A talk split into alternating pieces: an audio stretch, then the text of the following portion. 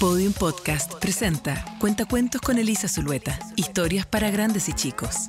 Este capítulo es presentado por tu cereal Mono Crunch favorito, típico que es de costa. La pequeña Frida, de Anthony Brown. Cuando tenía seis años, me enfermé de polio y tuve que estar en cama durante nueve meses. Me dolía muchísimo y cuando comencé a recuperarme solo podía caminar despacio y cojeaba. Otros niños se reían y se burlaban de mí.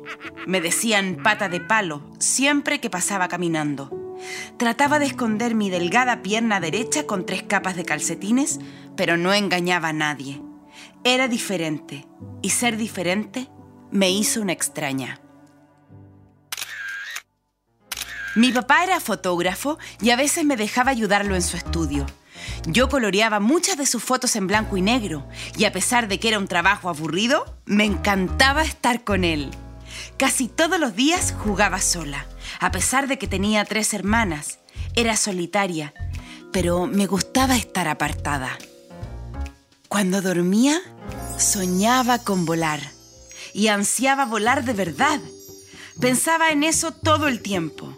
Y para mi séptimo cumpleaños le pedí a mis papás un avión de juguete. Durante días no pude pensar en nada más que volar alrededor del mundo. Pero cuando finalmente llegó el día, estas alas fueron lo único que recibí. No quise mostrar mi decepción, así que me quedé con las tontas alas y corrí a mi habitación. Mi respiración empañaba lentamente la ventana. Distraída, dibujé en el vidrio una forma con mi dedo. Entonces agregué una manija y de pronto había una puerta. Abrí la puerta y la atravesé. Era libre. Podía correr, correr. Corrí, corrí, corrí a estar completamente agotada, por fin. Ay, Corrí tanto que tenía calor y mucha sed. Y allí, frente a mí, había una lechería. Caminé alrededor de la construcción buscando una entrada, pero no vi ninguna. Justo cuando estaba a punto de rendirme e irme a casa de vuelta, divisé una pequeña puerta. Una puerta pequeña. Y entré gateando.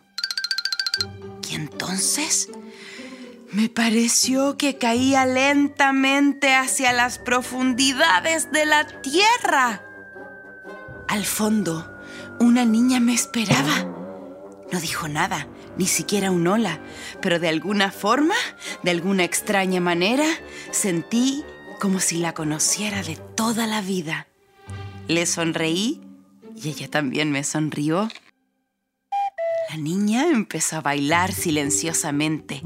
Era una excelente bailarina y mientras danzaba elegantemente por la habitación, yo le hablaba y le conté todos los secretos que me preocupaban. Había muchos y ella escuchaba cada palabra que le decía.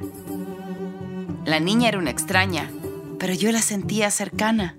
Nos sentamos y reímos juntas. Yo reí muy fuerte y ella rió sin hacer un sonido. Muy pronto nos convertimos en íntimas amigas. Nunca antes había tenido una amiga y era un sentimiento maravilloso. Después de un rato, supe que me tenía que ir. Nos dijimos adiós y volé de vuelta a casa, lejos de esa lechería. Sobre las planicies y a través de la puerta dibujada en la ventana, borré la puerta y corrí a la esquina más alejada del jardín. Me senté allí y pensé en mi aventura y en mi nueva amiga. Estaba sola otra vez, pero ahora estaba feliz. Sabía que podía volver y verla cuando yo quisiera, y ella estaría ahí esperándome. Desde ahí en adelante empecé a pintar a la niña una y otra vez. La he visitado muchas veces desde ese día, y de cierta manera la he pintado desde entonces. Este capítulo fue presentado por tu cereal Mono Crunch favorito, típico que es de costa. Para oír más cuentos como este, encuéntranos en podiumpodcast.com, Spotify o donde escuches tus podcasts.